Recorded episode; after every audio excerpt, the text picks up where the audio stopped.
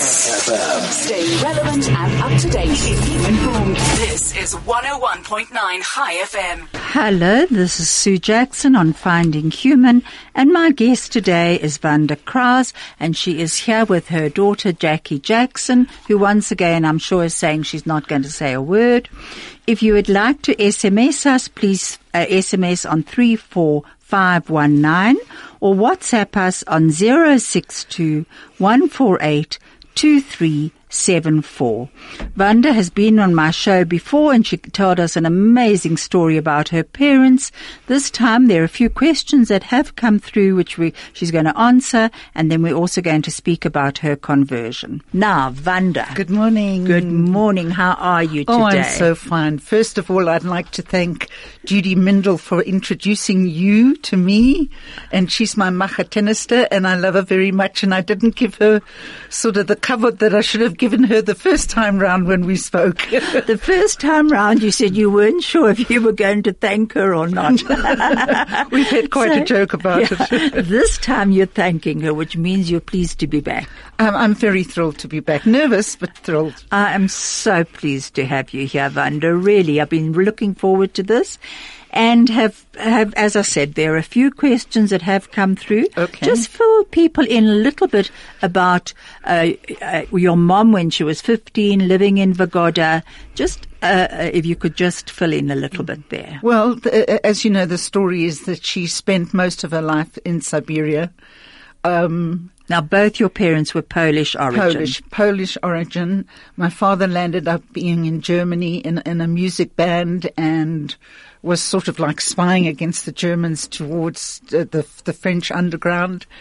And my mother was in Siberia, which was, she never quite got over it. Those five years of being imprisoned.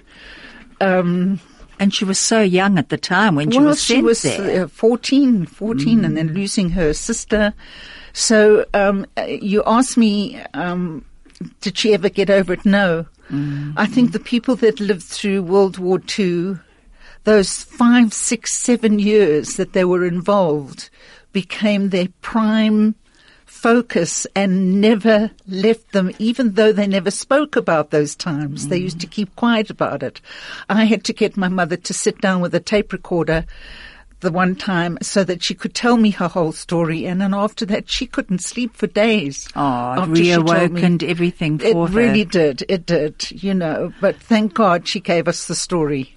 I'm so pleased because one of the questions that did come through was, did you ever get a chance to talk to your mother about it Yes. and, and your father? Yeah, and Would my they talk father, about it? No, my father very rarely spoke about what happened. It, uh, you know, I, only what my mother told me about my father, and yet I'd worked with my father. We used to travel a lot by car because I was in the band with him. And funny enough, uh, there was always a kind of silence between the two of us, a respectful silence that he didn't want to talk about the past. Mm. He didn't want to twirl this whole thing up again. And, um, Was he an easy man to know? so he was, he was actually in my mind a very holy man. He was, um, what you call it in, he's a Roman Catholic and he was knighted by, um, the Pope. Good heavens. for the amount of good deeds that he did. Because he played the organ, he used to go to all the functions and for all the funerals. And Where? here in South Oh. Africa, when he when he, he lived here, Yes. and just used to donate his time and never, never ask for money. Is that he used so? to just do it and do it and do it. So he, to me, never spoke Lashon Hara, Hmm. Never raised his voice, always did the good things. Isn't that so I? I must say that I was blessed with very, very good parents. And now you're going to ask me, why did I turn to Judaism? No, I'm not asking you that yet, just now. But what I wanted to know, you you have a sister, Yes.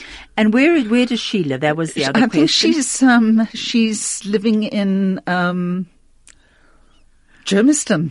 Oh, and are you not in contact with Uh, each uh, other? we speak to each other maybe once or twice a year. Okay. She has a family. It's an Afrikaans family, Right. And she's very dedicated to uh, her lifestyle is so totally different. we, that's we're what friends, happens, yeah, yes. but uh, we really have very little in common. Ah, Nice lady. And you, you initially were brought up in Durban. Yes. And then what age were you when you came to Johannesburg? 15. I, I, I started recording and um, working in studios from the age of oh, 12, 13, when I was still at school, Our Lady of Fatima Convent in Durban North. And uh, nobody knew that I could sing. They didn't know. But I used to go and do cabarets out on Friday and Saturday nights, Is all dressed so? up and dolled up, and at the school nobody knew. And then when I did my I uh, did my standard eight, my father said you have to make a choice. You're either going to go through with your education, or you're going to take up singing and come and join me with the band. So was he your agent? My father was my father who taught me everything I knew about the music business. Good heavens. He he taught me the singing game. He taught me anything and everything I knew. Did your sister sing as well? No, no, not. Uh, she can't sing "Happy Birthday" in tune. And uh, um, the, you know, the other question that came through, I think I told you, was that p- people thought that Hugo uh, Coletti, is that right, he's your father? Nothing but he's got to do with me. Okay. Okay. Well, he was an agent, wasn't he? He's an agent. You see, our, our name is Arletovich. Yes.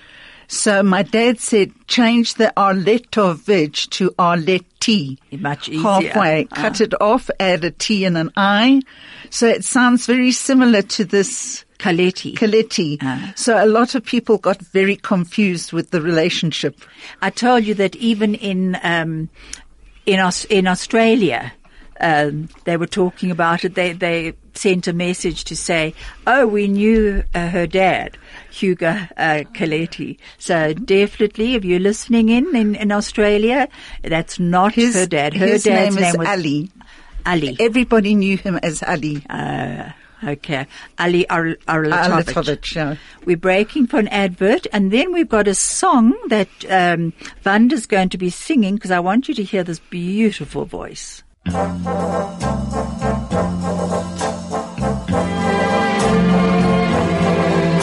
To dream the impossible dream, to fight the unbeatable foe,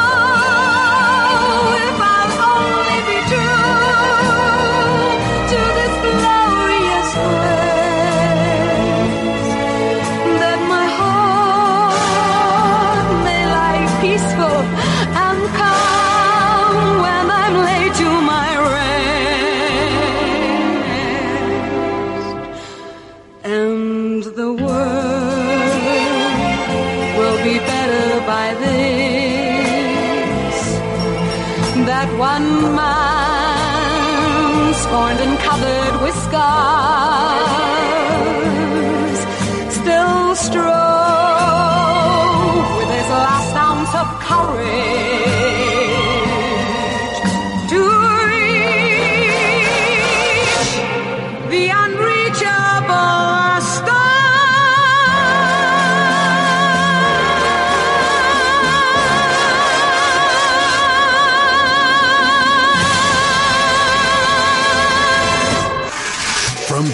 to music, from Johannesburg to Israel, from sport to business. This is 101.9 Chai FM.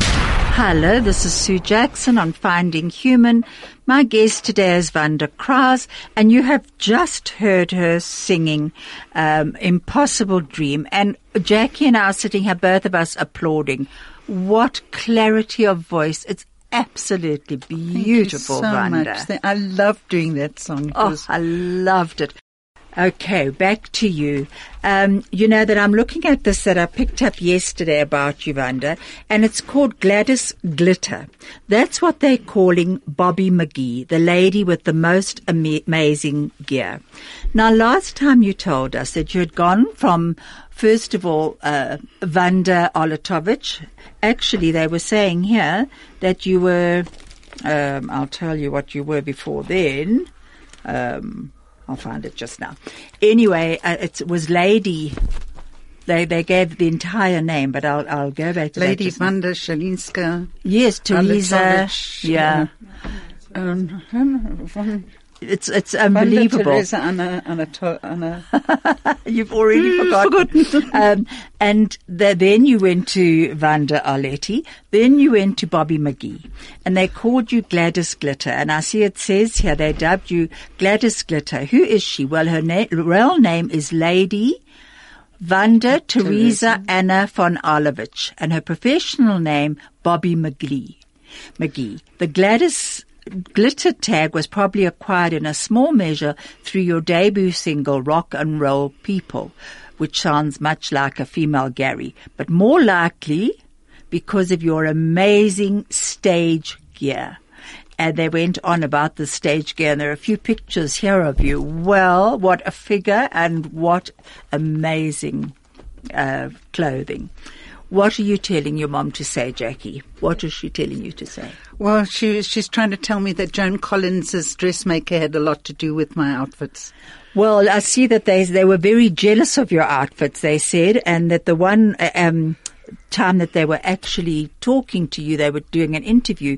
You had on this feather bow and and what have you. So I mean, it sounded amazing. This article ends, and it says um, a very good ending for her last single. Uh, uh, single, and then they said here. Uh, we don't know where Mrs. McGee is at today. We wish her well and want to say there are quite a few fans out there who still listen to all her songs. Maybe one day a CD will come forth. How does that sound to you? Um, it sounds impossible. The impossible dream? the impossible dream. Whatever is, is. Whatever was, was.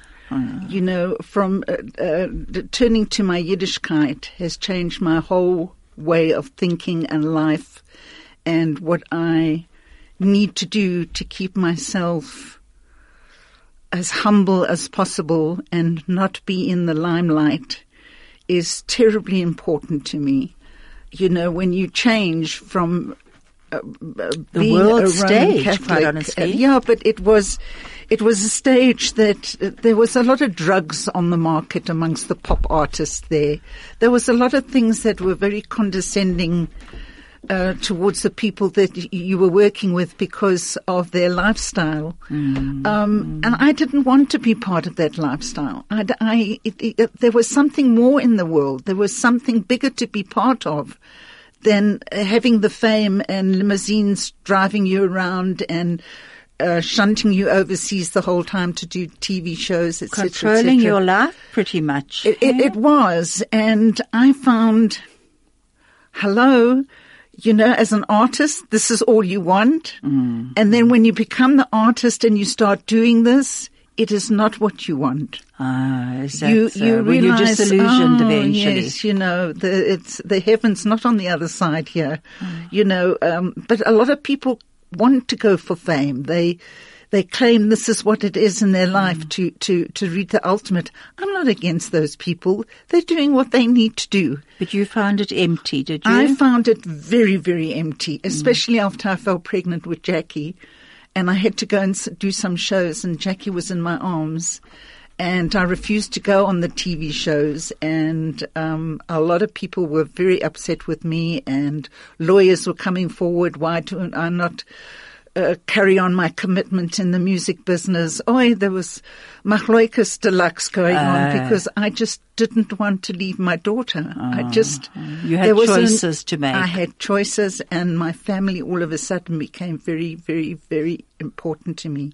And then what about Richard? Because and, uh, for people who didn't hear the last show, you married Richard Crouse, who was the, the, the head uh, guitarist of the, the staccatos, and you actually sang with him a few times as well. Well, we were part of the band together. Okay, we've got a break for an ad break, and then have we got another song? What's it called there?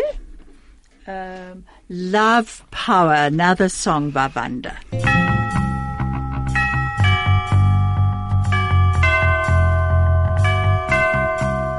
When we walk down the street, we don't care who we see, who we meet. Don't have to run,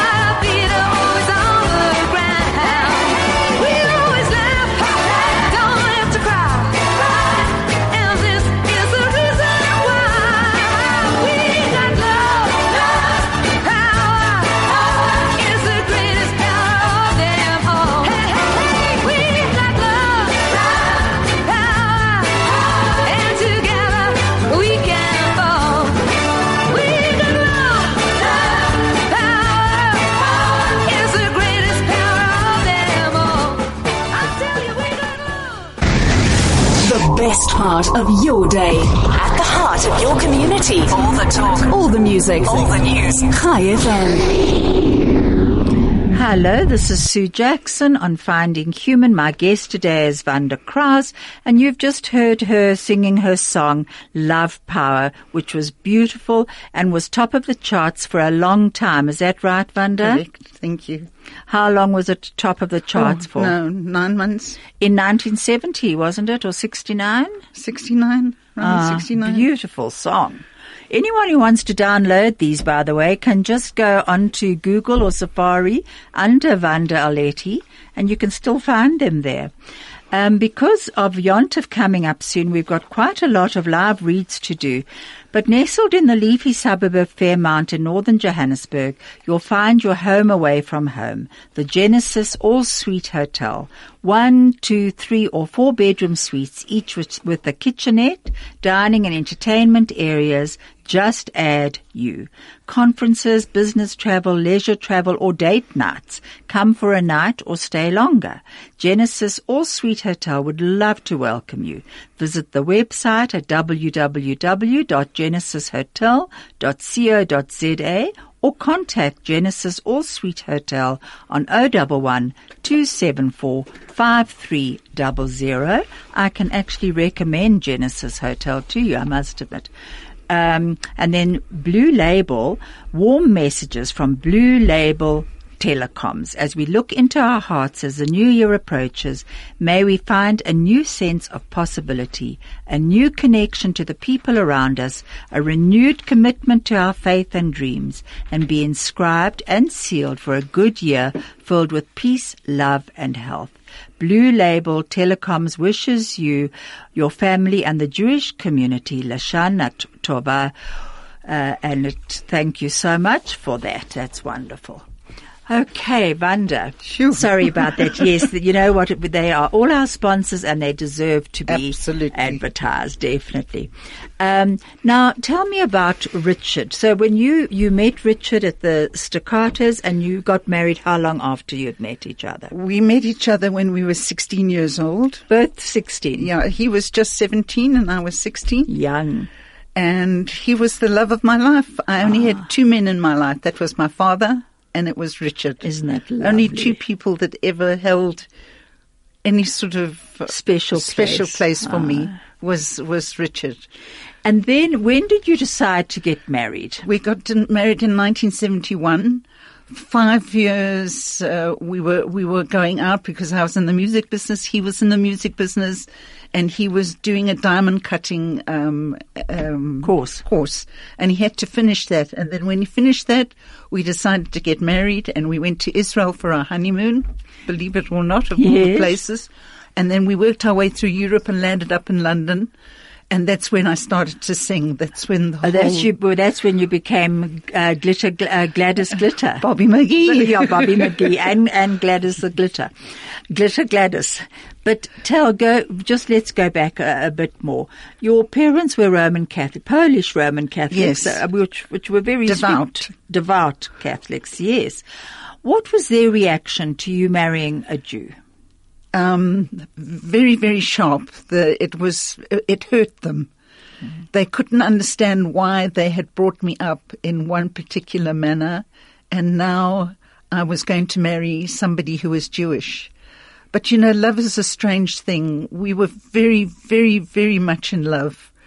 And no matter what Richard's parents or my parents tried uh, very gently to break us up, they couldn't do it. it uh, the, the relationship between Richard and myself was so strong that they accepted it and they were loving and they were kind and um, What was the initial response of your parents? very bad.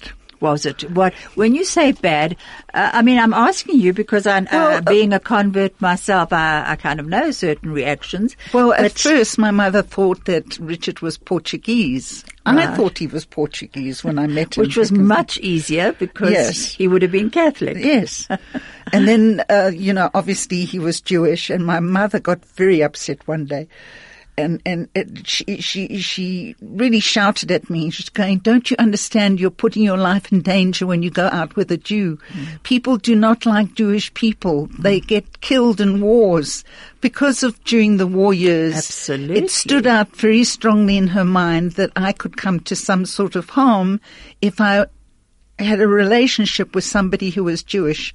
I couldn't see it because my mother and father never ever spoke about other religions. I didn't know that Jewish was something totally different from us. It was somebody who was Jewish, hoo la la, you know, uh, okay. Portuguese Jewish. Yeah, it, it made no difference until I started to get to know his family. and Um, how? What sort of Sarah and Harry. reaction did they?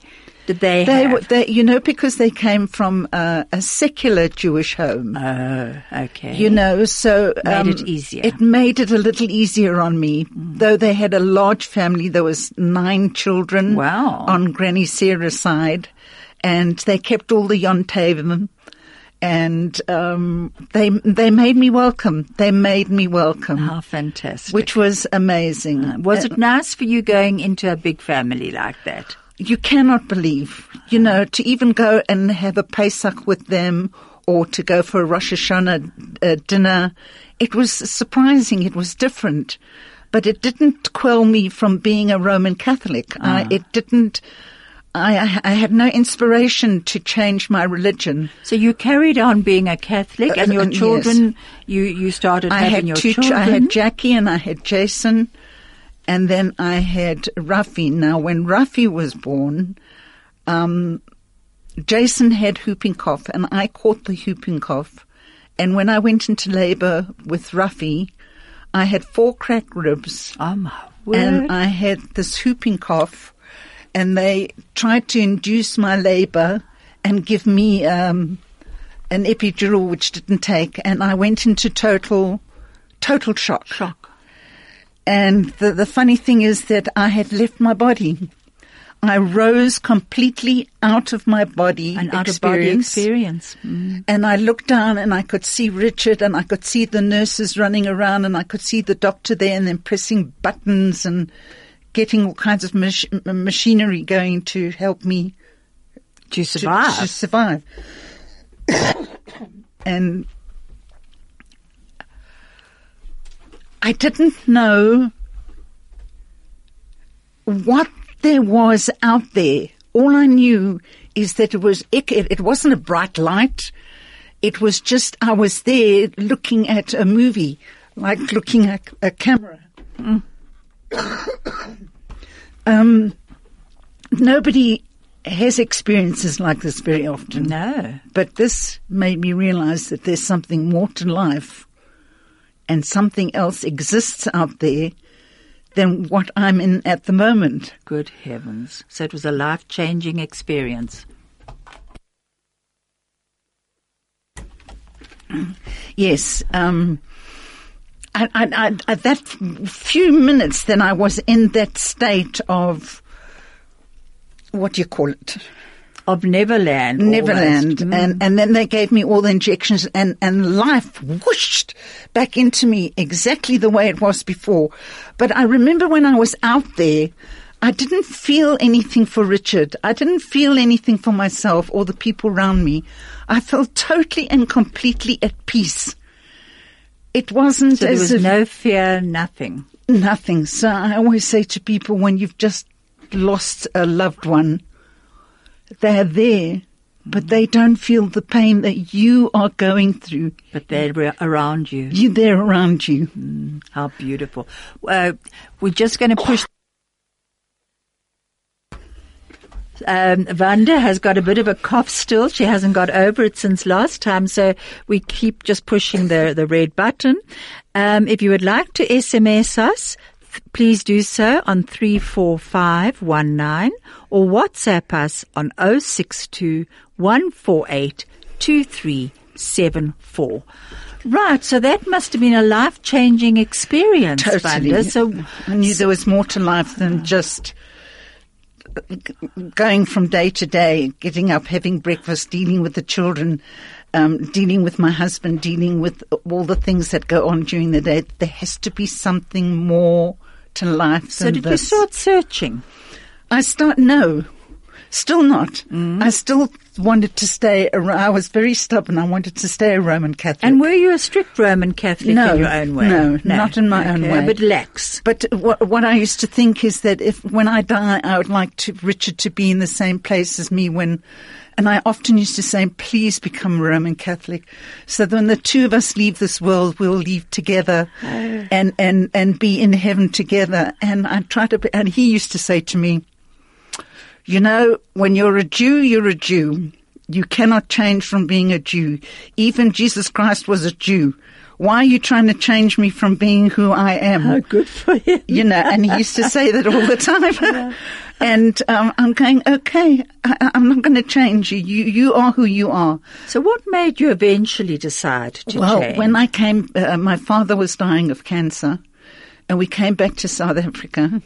Oh, you came back because he was dying. He was dying. You know, not many people do that, but what we did, I knew my mother was going to be on her own. I, I know her whole past history. I was worried about her. We sold up our beautiful home. We, we took our kids out of private schools in, in, in England. We sold our cars. We sold our business. We had a business called Track Studios in London and, and a big uh person who was with us all the time at the studio was Phil Collins. Oh yes. Yes, he he he I used to Phil rent. Collins. He used to rent our studio out. I mean, that's our parnosa. Absolutely. and um, he literally paid for Jackie's birth. That's why you're here, Jax. so anyway, I had four children in London, and Natty was the, the the fourth one. After I had this out of body experience. And my doctor was a Harley Street doctor. I'm going, I'm not having any more doctors in my life. This baby I'm going to have at home. Everybody was up at arms. You do not have babies at home. I said, I'm having my baby. I'm a very stubborn person. So Nati, Natan, was actually born in our bed at home in London Good on the 19th of April. It's snowing outside. Oh. And he was he was born. You know, I after an, a terrifying experience before then, to actually be, you know, trust enough that you're going to have a normal birth. you know That's what? amazing. You get you get positive about the things that you're going to do. wow. But anyway, you're uh, stubborn. That's for I, sure. yeah, for sure. I was, and and uh, the Hammersmith Hospital, we videoed everything that went on in the days that followed the birth of Natan, and um, Did you have a, a midwife with you? I had a, a private midwife. okay. And they they wanted to experiment with what I had done with my children, doing it at home. So all the videos went to the hospital so they could actually see what is good for a family and what isn't. So in that way, I had my little bit of fame as well. I was going to say you were back on stage back there. on stage. so when we came to when my father died, we sold everything and we we came to South Africa to be with my mother. But when my mother, my father died, because he was such a, a great man, I used to have dreams. I used to dream and dream. And things were nudging me the whole time that something's not right with my, though he was a Roman Catholic, something was pushing me that I should find out about Yiddishkeit. So I got Would you have been able to do it when he was alive, do you think? no, I don't think so. Ah. But when he passed away, this nudgy feeling came, so I started to ask questions. And Richard says, you know, what do you want to be Jewish for? We love you just the way you are. Going, no, this is something I really have to do. So we uh, got in touch with a, a Rabbi Isaacson in those days who owned Rabbi Yeah. Isaacson. And I said, please, could you give some shiurim about Christianity versus Judaism, which he did. And, you know, to go to shul on a Friday night and to hear Lecha Dodi, I'm going, that feels so familiar to me. It doesn't feel strange. Nothing feels strange about that. And I'm going, why does it feel so familiar to me? So I worked on it and worked on it, and after that, after two years of working on my Yiddishkeit, then we moved to Waverley Shul, which was an Orthodox shul, and uh, from there, It I was Rabbi Fachler probably at the time. no, it wasn't. I it? think it was Rabbi Furman was Oh. was in charge in those days. So how long after you got married did you convert? Oh, I don't know. Jackie was 13, 14, no, 12.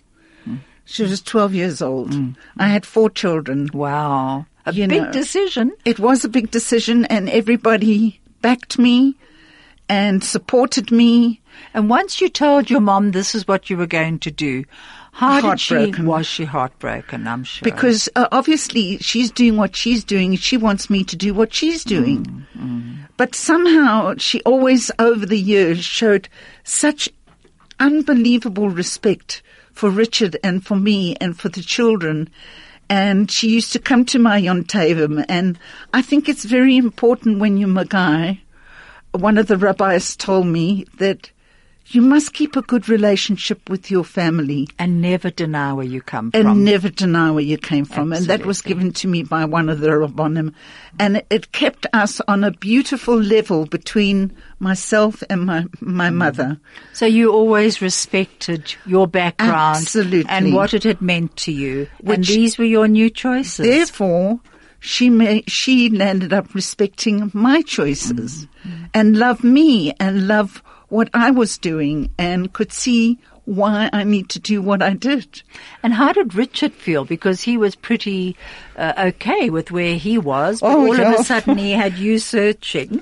And how did he, he, handle had that? to all of a sudden become frum Yes. and and um, come to lessons with me and and learn a lot. Mm.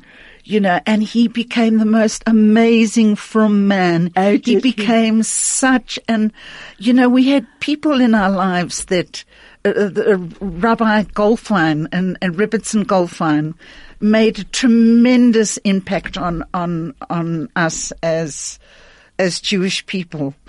Um, then I fell pregnant and I had um, Alon, Right. And you know he works for Hatzola. Uh, yes, I now saw his photo in the Hatzola magazine now.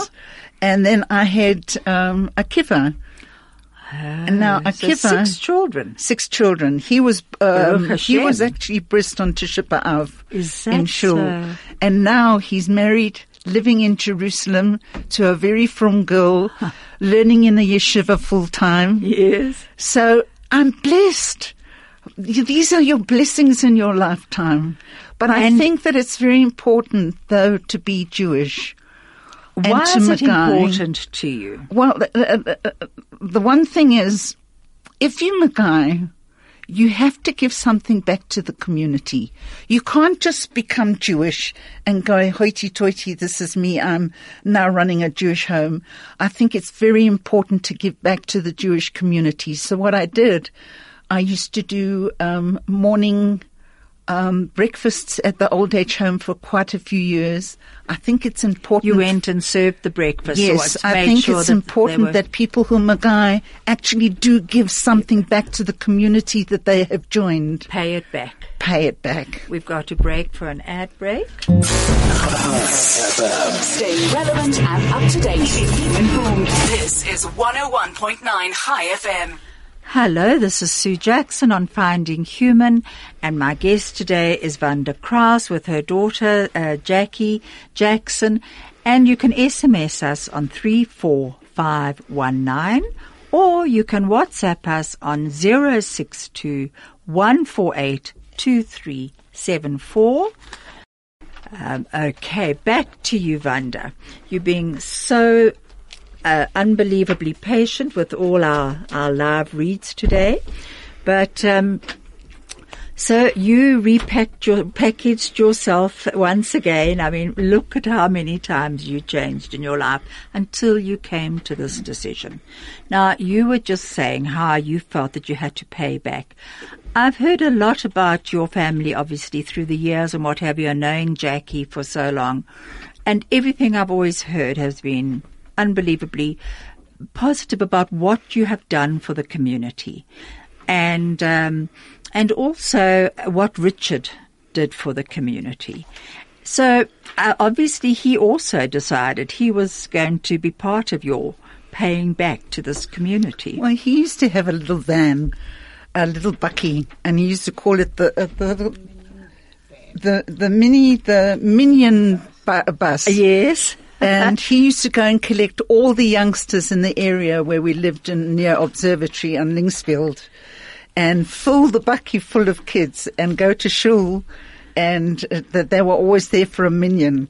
That was he used to love That's doing this. wonderful. So it, it was the minyan bakkie that used to go around and fetch all the kids.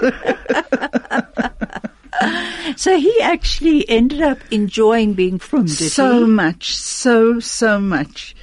Um, he gave with his full heart everything. Became Shomrei Shabbos, closed his business, and even though he closed his business, people would break into his business and and and and steal stuff from it on on Shabbos, but he would never open the business. Hmm. He always made sure the business stayed closed. And please God, Hashem looked after us, and we were able to have parnosa.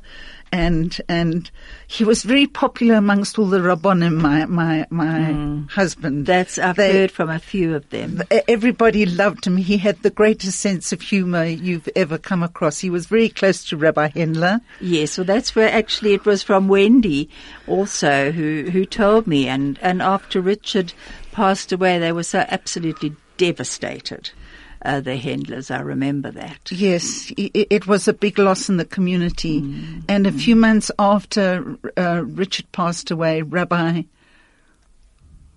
Goldfein also passed away. That's right. It was Two sort of like two big losses that happened, which was very, very sad. But you know, did Judaism help you in your in your loss? uh, absolutely. In what way? Um, maybe because of the shiurim that I was listening to at the time helped me through the loss that I was going through. In fact, that um, it, you know, when you lose somebody, you go through a numbness. And though you've got Hashem and you daven the whole time to Hashem, and and you want to be close to Hashem, and you listen to Shiurim the whole time, it actually helps you. Uh, I, it was able, I was able to get through the days of Shiva. I mean, extraordinary things happened when he passed away in the garden. All the hadedas were sitting in a tree making a noise.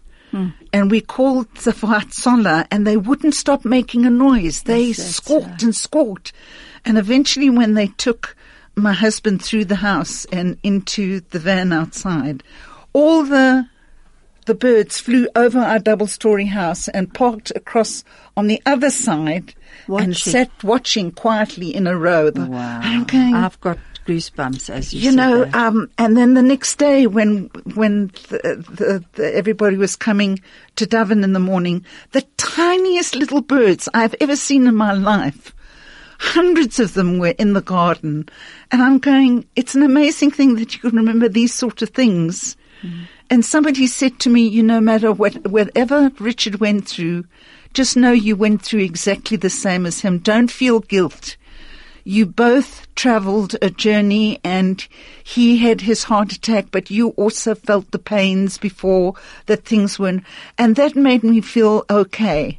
You know, you don't have to rid yourself with so much guilt mm-hmm. because your partner has gone that you are actually part of the transi- transition and the route that he was taking that as a wife, he, I, I was very much part of his journey. Absolutely. Look at that journey from the time you were 16. I mean, really, it's a long journey. And you know, I actually came to your house for the, during the Shiva week with my daughter Caroline because she and Jason were at school together, and we came then. And I think Mark came as well to to see you, Jackie. Um, but did you find the structure of, of Judaism in that time, that first year, did that help? So, so much. That's, I think that's what converts mostly in, in loss do feel. That there is something that does carry you through and, and gives you a structure to follow to get through that year. You know, the, the, the, the first 30 days, um, and it, after, after you've been sitting for the seven days, you go for a walk. You know, you're supposed to leave the house and go. Now, ironically, Hashem made me go for a walk with Richard three times before he passed away. We went for a walk around the block, which we've never done in our lives before. And I'm going, he's made it so easy for me. I've done this before. I have done it with my husband. You walked He in the footsteps together. yeah, but you know, he, he- Hashem's got a way of breaking things to make things a, a lot more gentle. The fact that, um, you know, Go on. uh, when when it comes to Shabbos and you're supposed to be happy, and though you're in mourning, you can. Hashem commands you be happy, And you're given permission to and you give permission not to feel it. guilty, and you feel happy, and everybody around you brings your spirit up. The laws of Torah are the best laws ever created by Hashem for us that gives us comfort and creates uh, uh, possibilities for us to be able to come out of situations that are just beyond us. Wonderful. On that high note, we're actually breaking for an ad break. A frequency like no other. 101.9 Chai FM.